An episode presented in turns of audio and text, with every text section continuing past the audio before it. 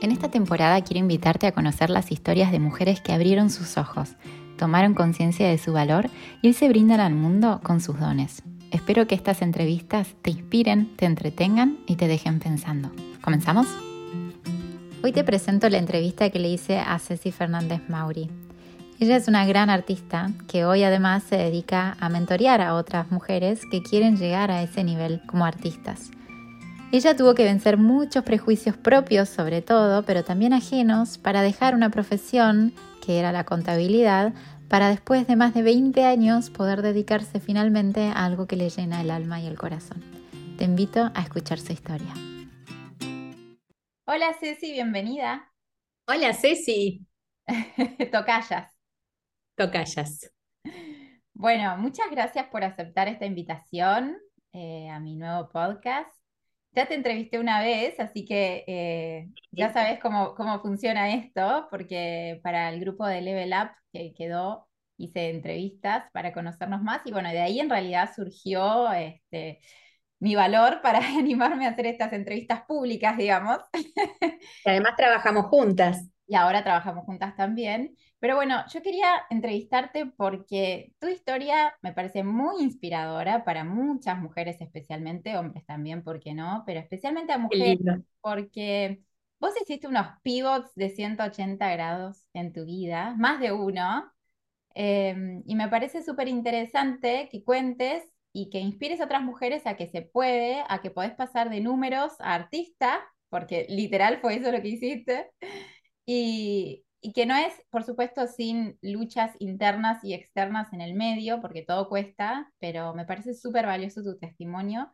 Así que si te parece, contanos qué haces hoy, quién es Ceci Fernández Mauri hoy, y después te llevo por la línea del tiempo y empezamos desde cuando eras chiquitita y atravesamos un poquito tus intereses hasta llegar al día de hoy. ¿Te parece? Me encanta y me encantó la presentación que me hiciste, porque es verdad que verlo resumido en una oración, he hecho cambios eh, muy, muy grandes, casi te diría que tres o cuatro en este momento que estoy pensando de acuerdo a mi profesión, y es posible, es posible hacerlos. Es posible, totalmente. Entonces, ¿qué es eso? Hay que, hay que asumir los costos de, de la incomodidad, ¿no? Porque todos traen eso, pero se puede. Bueno, hoy soy artista, hoy me defino como artista Em, pinto obras, em, soy mentora de artistas, eh, me estoy terminando de formar como coach, que es todo un ámbito nuevo y extraordinario en cuanto a las herramientas que tengo para, para poder eh, ser un, canal, un puente, poder dar mi servicio a, otras mujeres, inspirarlas. Em, y además tengo una escuela online eh, con, con tres talleres de, arte y un libro que lo tengo editado para un ebook, que es, eh, lo tengo tanto en Argentina, bueno, como lo, han comprado eh, mujeres de Latinoamérica y se ha armado una comunidad divina para, para bueno, para seguir intercambiando eh, temas de arte y de mentalidad de artista. Total, total, porque no sos solamente una profe de pintura, digamos, vos eh, estás como más orientada al concepto completo de lo que es un artista, que es pintura, pero mucho de mentalidad, mucho de mindset, y este último tiempo, sobre todo creo que los últimos dos años, estás trabajando muchísimo sobre esto, porque te das cuenta que es fundamental para, para la formación de un artista, ¿no? Que no es solamente aprender técnica de pintura, en realidad es mucho más que eso ser un artista. Claro, pero eso me lo dio el camino, ¿no? El camino de, los procesos te van dando esa, noción de saber que ser artista no es ir a un taller y simplemente, no sé, yo siempre digo a mis alumnas, no es mezclar colores o saber las reglas de composición, porque eso lo googleás y se aprende. Creo que el gran trabajo, el gran diferencial está en fortalecer esa mentalidad de artista y en entender que todos los procesos el otro día hablábamos de enamorarnos del proceso. Todos los procesos, eh, me animo a decir que, siempre creo que uno de mis coaches me va a decir no te metas ahí, pero que siempre tenés esos momentos de, incomodidad, de frustraciones, de desastres, te estoy hablando a nivel de obras, mm. que, que, bueno, que, que, suceden y que está perfecto, o sea, suceden, ni bien ni mal, suceden. La clave es eso, ¿no? Eh, elegir que no te saquen de juego, el poder volver a entrar. Y eso es lo que trato de transmitir a, a, mis alumnas o a las clientas, a las artistas, colegas que me llaman. Claro, claro. Bueno, pero ahora vamos entonces, acá estás como más cómoda hoy, digamos, después de todos estos años de proceso, pero ahora vamos a cuando eras chiquitita, porque yo sé que cuando eras chica eh, vos tenías otra idea de lo que iba a ser tu vida. Así es. Eh, contame cuando eras chica, ¿qué te veías haciendo de grande? Y, si tenías una vocación o algo que vos querías hacer de grande. Yo me crié en un ambiente de muchos artistas, eh, perdón, voy a reformular, porque mi padre era contador y mi mamá socióloga, nada que ver, pero mis abuelos eh, eran muy amigos de artistas. Yo me crié en San Telmo, que es un barrio muy bohemio, sobre todo hace 30 años en Buenos Aires, eh, y estaba muy acostumbrada a estar en contacto con, eh, estar en lo de mis abuelos, que era un departamento enorme, divino, antiguo, y se hacían tertulias y, yo por ahí llegaba del colegio y había alguien tocando el piano y tocando el bandoneón y había artistas y yo charlaba y comía alguna cosa charlando con artistas de, renombre, ¿no? Que, se, son muy conocidos o fueron muy conocidos y, músicos. Em, siempre desde chiquita me han llevado a la ópera, entonces para mí era como pez en el agua estar con eso. Sin embargo, cuando tuve que elegir, estudié música también, pero cuando tuve que elegir mi, mi, carrera, me fui por los números, por eh, la carrera de contador, creo que porque papá era contador y porque yo tampoco me había puesto a pensar mucho este, qué hacer y un grupo de amigas mías estudiaba lo mismo y dije, bueno, vamos con esta carrera. un poco llevada por el grupo y, esa juventud que a veces no nos deja escucharnos, ¿no? La, vocecita interna que, que, vos ya tenías, ese artista en voz, eh, estudiando música. ¿Pintabas de chica ya, Ceci? Había hecho algunos talleres de dibujo creativos. A mí la palabra creativa o creatividad me fue siempre como un imán desde chiquita. Entonces, em, había hecho ese tipo de talleres o de pintura creativa, pero no muy en serio. En ese momento me gustaba, estudiaba mucho música, era lo que más me gustaba. Claro, claro. Bueno, entonces te fuiste a, contabilidad, te recibiste. Y... Me recibí, me encantó hacer la carrera, fue creo que uno de los momentos más felices de mi vida, la época universitaria, con, con amigas que aún conservo y que se mueren de risa y tienen cuadros míos, este, estudios de contadoras. Em, y trabajaste como contadora mucho tiempo, contanos. Trabajé bastante tiempo como contadora, como auditoria, en, en, un momento en una de las Big Five. Em, y bueno, ahí me enamoré, me casé y después seguí mi carrera de auditora en otras empresas porque no se podía estar con, con un marido en el mismo lugar, estas reglas de ese momento, creo que por suerte ahora no existen. Este, mm, y bueno, hasta que quedé embarazada y uno de los dos tenía que decidir quedarse en casa porque en mi casa en la heladera había un limón y dos empanadas. Los dos la vida, la vida del auditor. Así es, así es. Total. Bueno, y entonces primer embarazo te generó un cimbronazo o no? ¿Tuviste primer bebé y seguiste trabajando como auditora? ¿Qué pasó ahí? No, yo el primer embarazo eh, a la distancia lo agradezco. En ese momento me quería morir. No lo podía creer de golpe. Yo dije, me equivoqué. ¿Qué estoy haciendo acá?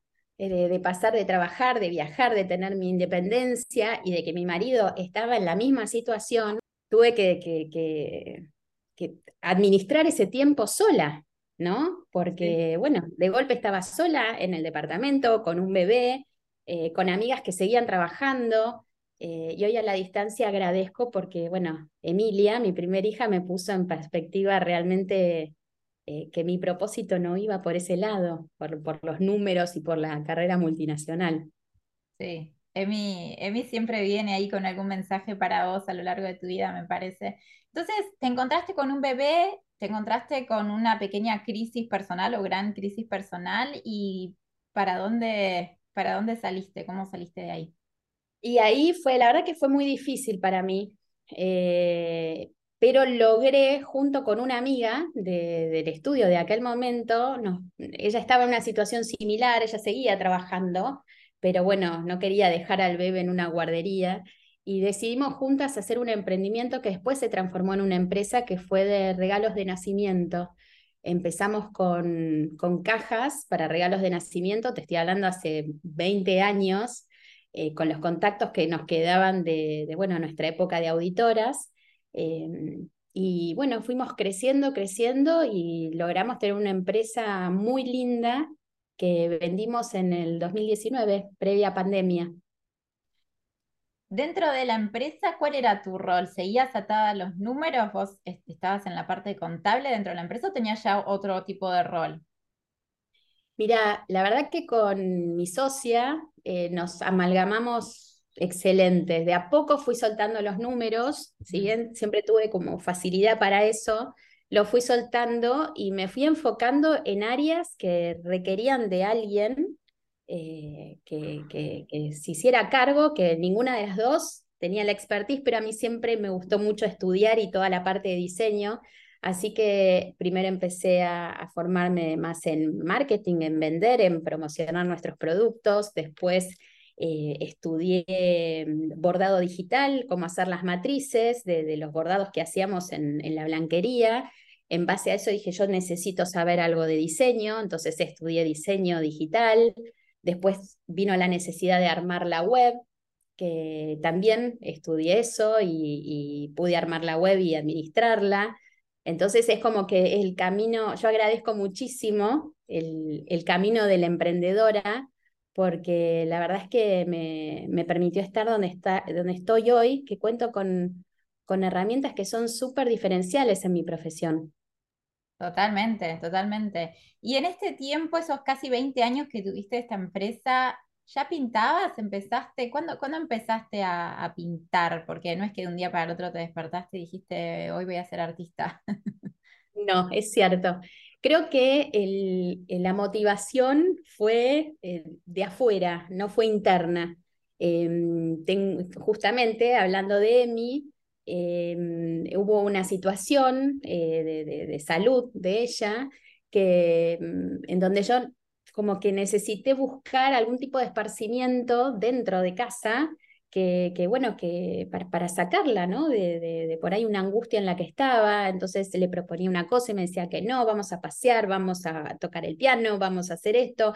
Y un día, navegando por Facebook, encontré un grupo de mujeres, te estoy hablando del 2013, eh, un grupo de mujeres que pintaba muñequitas, pintaba muñequitas, pero así tipo mágicas, ¿no? Con, con brillitos, con telitas, con banderines de colores, con perlitas eh, y muñequitas muy, muy aniñadas.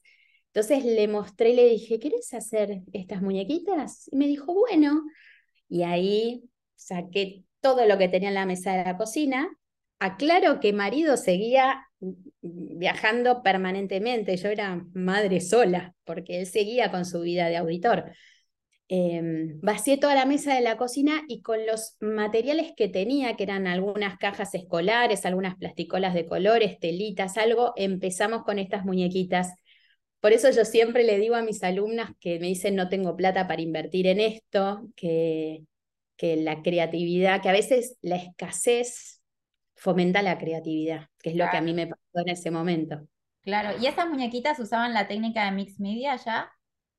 Esa esas muñecas, ahí conocí de qué se trataba Mix Media, eh, y fue como una cadena, un salto increíble como, como, cómo se dio, ¿no? Porque empecé con estas muñequitas, la empezaron a ver amigas de Emi, la, la, vieron las mamás, empecé a dar talleres para nenas, me pedían, después querían venir nenas con mamás como programa, entonces vacié el living, armé la mesa y venían y venían. Llegué a dar en tres, cuatro meses a, 80 mujeres con sus hijas eh, eh, estos talleres de creatividad. Y cuando, bueno, Emi ya se puso bien y ya yo, seguía con esto y seguía estudiando, informándome cómo era. Y a la par, perdón, a la par de todo eso seguías con tu negocio. Esto era como. exacto, sí, sí, a la par seguía con mi negocio. Te estoy hablando del 2003-2014 eh, y yo mi negocio lo vendí en el 2019. Eh, perdón, en el 2020 lo vendí. Y em, le dije a mi marido que me iba de viaje a conocer a la profesora de estas muñequitas, que era en San Diego, y hacer un, un taller intensivo de una semana. Eh, fue durísimo para mi casa. la la bomba. Sí, yo necesitaba hacerme mi, mi, lugar a los codazos con esto. Sabía internamente, ¿viste cuando te dicen el artesana? Esa frase cliché. Bueno, a mí me sanó. Mm. A mí me sanó porque es como que de golpe dije, a ver, yo soy re feliz haciendo esto, me, me encanta lo mío y me encanta ver la sonrisa del otro cuando, cuando le enseño cómo pintarlo.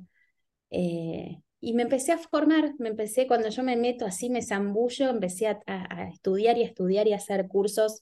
En ese momento se, se daban en Estados Unidos eh, y empecé a viajar mucho, a, perfeccionarme con, con, con este, esta técnica. Claro. Y cuando decidiste vender la empresa, ¿Fue para, porque vos ya querías dedicarte 100% a ser artista o fue por otro motivo que vendiste la empresa? Eh, fueron varios motivos, pero fundamentalmente yo ya me había cansado de, del rubro, de, los bebés, de nacimientos, de, lidiar con empresas, como que quería buscar algo más, eh, no es artesanal la palabra, pero es algo más personalizado. Me mm. gustaba el poder presenciar un proceso de, crecimiento por ahí de alguien que, venía a y me decía, nunca pinté en mi vida o pinté pero me siento mal y tratar de, trabajar eso. Em, así que nos pusimos de acuerdo con mi socia, que ella también quería tomar otro, otro camino con su profesión. Eh, lo vendimos y ahí me, me zambullí al, mundo del arte. Y cuando decís me zambullí en el mundo del arte, ¿es empecé a pintar cuadros para vender o empecé a enseñar la técnica que vos sabías a otras mujeres? ¿Qué, o las dos cosas, ¿qué hiciste? Mira, fue, se dio todo ese mismo año, porque el año de venta fue el año de pandemia y yo ese año empecé a estudiar muchísimo pintura oriental porque había algo en cuanto yo ya había leído muchos libros de, filosofía oriental, había algo que me atraía muchísimo, todo el tema de, la simbología, de las energías, de que una obra te, transmita emociones, ¿no? Y que eso sea intencional de parte del artista. Entonces, em, estudié, estudié mucho pintura oriental en una escuela de, japonesa y mientras tanto empecé a buscar un estilo, porque yo no tenía un estilo hasta ese momento. Yo pintaba las muñequitas que hoy las amo porque son como mi, mi, puente a la creatividad. Cuando a veces no sé qué hacer, me pongo a hacer muñequitas y después vuelvo a una obra. Este, y empecé a pintar, a pintar obra y armé la escuela online. Fue todo en el mismo momento. ¿Y enseguida encontraste tus clientes o te costó encontrar clientes? Porque yo creo que un gran problema, digamos, de los artistas es justamente vender. Sí, pero yo creo que soy buena comunicadora. Entonces, cada cuadro que yo iba publicando en su momento en redes, porque yo no tenía web todavía, eh, iba con una leyenda eh, muy particular y eso conectaba, conectaba más la emoción, la experiencia de tener la obra que tal vez la obra en sí.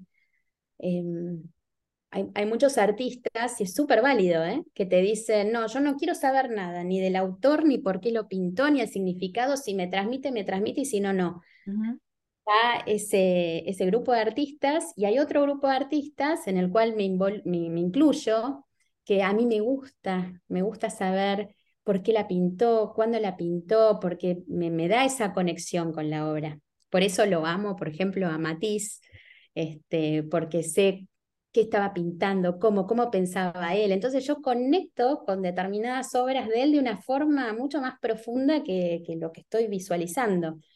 Em, y ese año, bueno, se dio una venta tras otra, tenía lista de espera de, cuadros, em, en donde fusioné estos dos estilos, el mix media que es todo exceso, saturación, collage, estructuras, craquelado, con la pintura oriental que es la simpleza, la austeridad de la línea, como me decía mi profesora. Y bueno, mezclé esas dos cosas que era inaudito, imagínate. Y, bueno, ahí salió, mi estilo. Es hermoso, yo les voy a dejar tu Instagram para que vayan a ver tu obra porque es, es única, es muy, muy linda.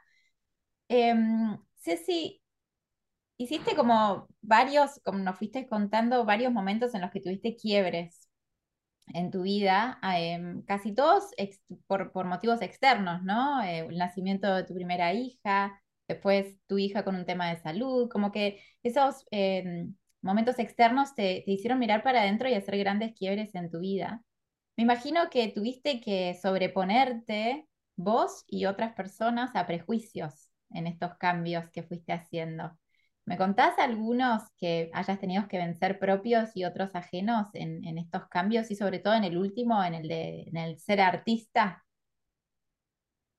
Mira, una vez leí de un biólogo chileno, Marturana se llama, que, que él dice que la crisálida se transforma en mariposa por un proceso biológico. Ella no elige transformarse, se transforma es la naturaleza, pero que el hombre tiene el poder de transformarse las veces que quiera durante su vida hasta el, hasta el último aliento, que eso es intencional.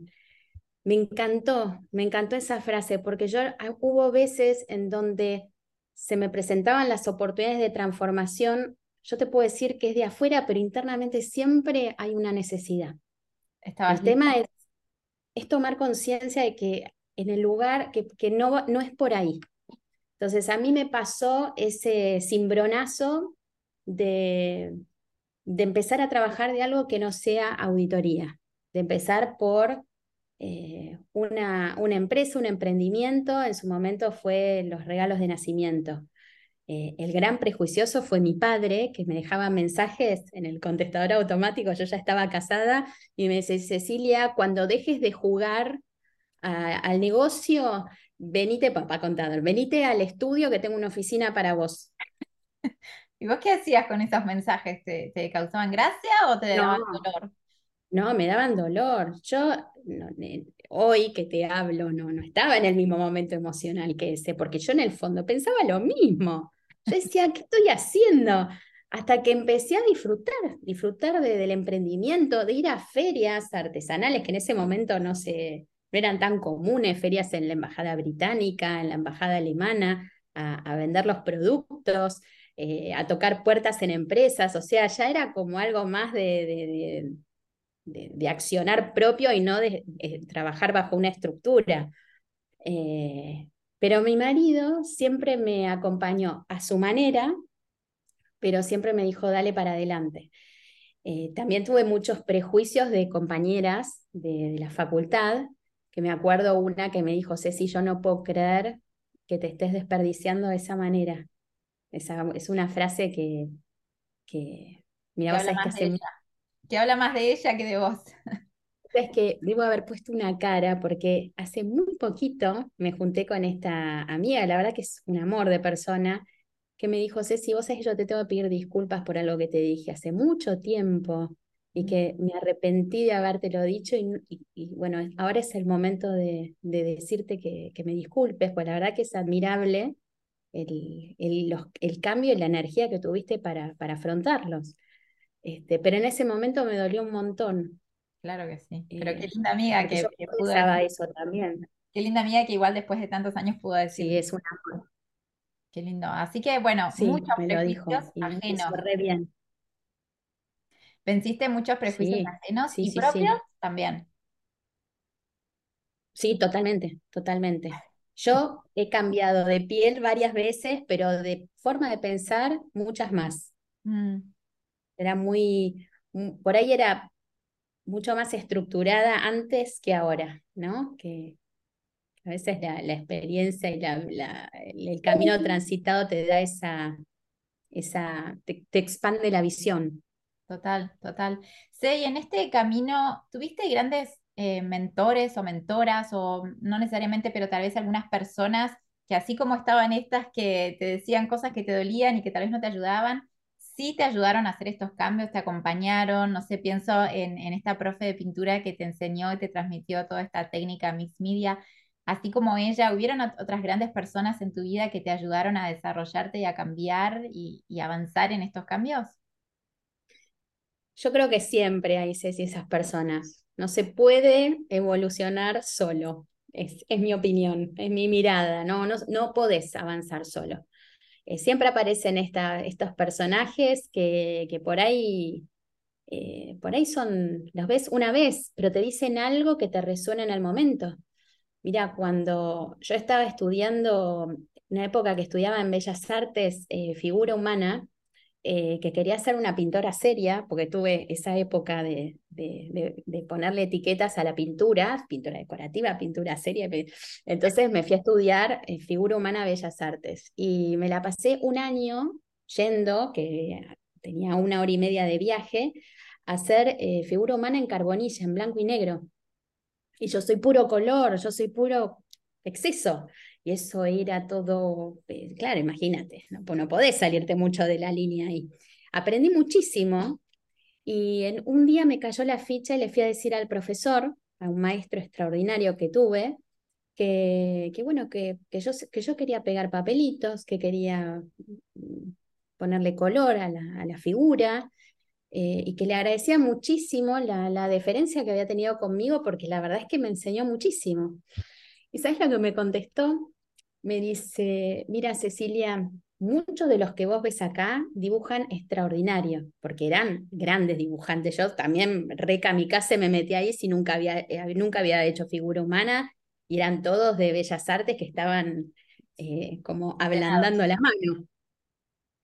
Me dice, muchos de los que tengo, de los alumnos que tengo acá hace años que vienen y, eh, a dibujar y dibujan extraordinario pero nadie ha conectado con lo que es realmente de él. Entonces, si vos sentís que no es por acá, el no a veces hace que el sí sea mucho más visual.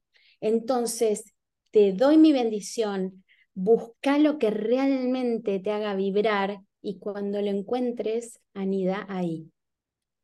Gran maestro, qué precioso, precioso qué Precioso. Sí, me, me quedo ahí unos segunditos sintiéndolo porque realmente en el cuerpo lo sentí precioso ese mensaje. Qué lindo, qué suerte que, que, encontraste así grandes maestros, grandes personas que te ayudaron en el camino, porque es duro em, el, el, cambio que hiciste. Está bien que llevó muchos años, pero es, es un cambio muy, muy fuerte y muy importante. Una persona que me imagino te ve cuando tenías 20 años y te ve ahora, 20 años después, eh, parecieran personas distintas, ¿no? Pero la evolución, qué lindo poder hacerla acompañado y yo creo que esos grandes saltos, como vos decís, te ayuda, te apalanca, ¿no? Si alguien te, está acompañando. Es fundamental eh, atraer esas personas, yo creo que esas personas se atraen. Eh, y, y creo que el gran maestro se observa cuando uno está dispuesto a aprender, cuando bajas las barreras de, de querer sabértelas todas eh, y, y, aprendes a, tomar algo desde otro punto de vista, desde, desde otra visión completamente diferente, poder nutrirte de otras visiones. Eh, yo he tenido la suerte de tener grandes, grandes maestros en muchos ámbitos que, que me han regalado partes de mi crecimiento, se los debo a ellos, realmente. Qué lindo poder reconocerlo y agradecer. Sí, ahora viene una pregunta que a muchas les cuesta un montón, eh, así que yo se las adelanto, y es si nos podés compartir uno o dos o tres o los que quieras, dones o talentos que vos sentís que tenés y que pones a disposición ahora de mujeres para ayudarlas en su camino. Me habías adelantado esta pregunta y yo, mientras colgaba la ropa, me podía pensar. Porque somos multitasking. Somos multitasking, obvio, eh, y está buenísimo. Em, la pregunta, digamos, la respuesta, si te tuviera que dar una respuesta más generalista, más amplia, te diría que, bueno, que mi virtud es potenciar a otras artistas, a, que, a crecer, motivarlas. Pero bueno, vamos a desgranar esto. Realmente, ¿cuál es mi valor?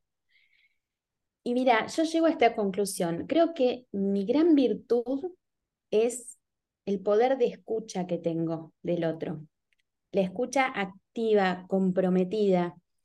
Y que en base a eso que yo te estoy escuchando con toda mi atención, tengo la habilidad de generar un espacio de reflexión tocando como las cuerdas justas para que ese acorde final te resuene y que la motivación sea del otro, no mía, no generada por mí. Porque después yo salgo de juego, por ahí te dejo súper motivada, ¿no? Y vos vas y haces tres cosas y después yo no estoy ahí. Y entonces, la clave, creo yo, es esa, ¿no? De, de, de, el cambio de perspectiva, de que te puedas cambiar los anteojos, ver las cosas diferentes y decir, ah, pará, yo puedo hacer esto, el cambio lo puedo generar, la transformación la puedo generar yo. Y creo que esa, en, en esa conversación eh, tengo mucho, mucho poder de verlo, de, de, poder detectarlo. Impresionante, me parece de un gran impacto. ¿Sentís que este don em, lo tenés hace mucho o lo descubriste hace poco? No, lo tengo hace mucho. ¿Y lo que pasa es que siempre eh, fue por demanda de los demás, ¿no? De, hijos, de amigos, de Ceci, mira, escúchame, tengo esto, ¿qué, qué, qué te parece? Este, creo que cuando al otro empieza a hablar y, le haces alguna pregunta adecuada, se empieza a escuchar, se empieza a dar cuenta. Em, y ahora, con, con, bueno, con esta formación tan divina que estoy haciendo de, de coach, eh, tenés otro tipo de herramientas, te da como muchísimo más te abre, te, potencia la visión para poder eh, estar al servicio del otro en esto, ¿no? Claro, claro, sobre todo me imagino lo estarás implementando un montón con tus, con tus mentorías, con esos artistas que llegan a vos con, con dudas, con miedos, con un bloqueo. Me imagino que en este momento estás brillando con ese don, ayudándolas, esas mujeres que se van aparte felices, ya lo sé. Me encanta, me encanta esta, esta nueva versión mía de mentora este, no solamente para el tema de, mentalidad de artista, sino para todo lo que me estuve formando de, comunicación, de, marketing, que por ahí a un artista le cuesta tanto poner obra, poner precio a la obra, venderla, generarse su clientela. Este, así que, que sí, voy por ese, ese camino. Estás llegando como a ese punto en donde valga la redundancia, todos los puntitos de la vida se unieron y, hoy encontrás total sentido a todo eso que estudiaste durante 20 años, que fuiste un curso de esto, un curso de lo otro, y hoy tiene todo sentido porque todo lo que aprendiste es para, para brindarlo a esas mujeres que vienen a vos con tantos problemas y tenés soluciones como para todo, ¿no? No, no es solo la solución de cómo es el trazo de la pintura, sino también de la mentalidad y de cómo vender la obra. Es como súper completo todo el servicio que estás brindando a las artistas. Ay, sí, sí, sí, la verdad que yo estoy re feliz y el otro día una amiga mía me decía, estás por cumplir 50, ¿cómo te van a pegar los 50? Le digo, mira, estoy mejor que nunca, mucho mejor que como estaba antes y, sobre todo el, el, ejemplo que le puedo dejar a mis hijas mujeres de lo que realmente es el empoderamiento de la mujer, ¿no? Este, poder ir por, por esos, ese sueño, esa motivación interna, eso que, que te mueve a a, brillar en lo que realmente te, da placer, lo que sentís que estás para hacer en este mundo. Total, date permiso para escucharte e ir por eso a fondo, completamente. Bueno, Así estamos llegando al final y para terminar, siempre me gusta preguntarles si nos quieren compartir algún sueño que tengan, que puede ser personal, laboral. Yo sé que dentro de poco estás por lanzar algo nuevo en tu trabajo, no sé si tal vez ese es un sueño que tengas y nos quieras contar. Es un sueño hermoso que por suerte lo hago acompañada de vos, este, que es justamente es un programa para, mm, sabes que lo creé para la Cecilia que era yo hace cinco o seis años, cómo me hubiera gustado encontrarme con algo así. Que, que, pintaba en un taller cerca de mi casa y decía, ay, esto me encanta, yo quisiera vender, quisiera vivir de esto, quiero crecer y no sabía para dónde rumbear. Este, entonces el programa este que, me tomó todo un año escribirlo, profundizarlo, reformularlo, editarlo, habla de esto, de, la, de los dos caminos. Tiene toda la parte de mentalidad de artista y la parte de técnica. eh, que bueno, lo estoy lanzando ahora en, en mayo. Sí, me parece un hermoso broche de oro para todo tu camino de transformación y justamente para poder brindarte a otras mujeres enseñándoles todo lo que aprendiste desde, desde la vida, ¿no? No solamente desde las técnicas de esto, de lo otro, sino de justamente mentalidad, todo como tan completito y redondito, porque ser artista yo creo que es grande, ¿no? Muchas personas dirán, yo no soy artista y vos sabés que son artistas y ayudarlas a darse cuenta de que sí son artistas. Me parece. Tal cual. Y un, un mentor que tuve yo una vez me dijo, ¿tenés realmente tanta pasión por esto que haces como para surfear las sombras que trae esto? Que las sombras puede ser una especie de, no sé si de rechazo, pero de reticencia por ahí familiar, que yo la he sufrido, de marido, de hijos que, que por ahí no entienden, o que mamá, ¿qué, estás haciendo? O de, pares, de que, que, por ahí ven que estás haciendo algo que no es, digamos, el, el status quo. Y sí, sí, la pasión es, tan fuerte y, realmente te, te permite eh, no sé, pasar todas esas, e, esos momentos de sombra, de, frustraciones, bueno, realmente es, eh, es, por ahí, es por ahí el, propósito, es por ahí la visión. Sí, qué hermoso tener a alguien como vos que los agarre de la mano y le diga, vení que yo te muestro la luz, vení que se puede, porque yo lo hice. Así que estoy segura que todas esas mujeres que se unan al programa van a estar felices y no puedo esperar a que sea el lanzamiento y bueno, aprovecho a agradecerte por hacerme parte de esto y agradecerte por esta entrevista que llegó a su fin. Muchísimas gracias, me encantó, espero que lo hayas disfrutado. Gracias, Ceci, como siempre, generando estos espacios tan, tan lindos, tan amables, deliciosa fue esta entrevista. Te agradezco a vos. Gracias por llegar al final de este episodio. Si te gustó, te animo a que me dejes un corazón, una estrellita o un comentario y que lo compartas con alguna amiga que puede estar necesitando escuchar el mensaje que Ceci Fernández Mauri tiene para dar. Además, te invito a que le dejes un mensaje en su Instagram para decirle que la escuchaste. En la descripción del episodio puedes encontrar su arroba para buscarla. Nos escuchamos en el próximo episodio.